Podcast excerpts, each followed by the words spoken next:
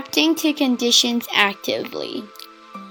Whatever external conditions are, we can always adapt to the conditions to do good deeds and to create virtuous karma. For this adaptation to work beautifully with the given conditions, we should have a clear direction and goal in mind.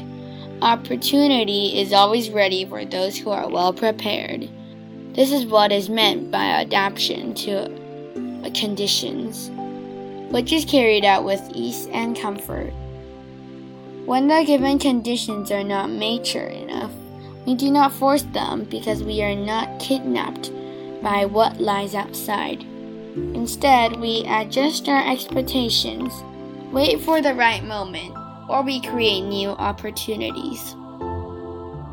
Many of us take flowing with conditions as an excuse for not to act, not knowing that the prerequisites for this Dharma door is to have a purpose, a direction.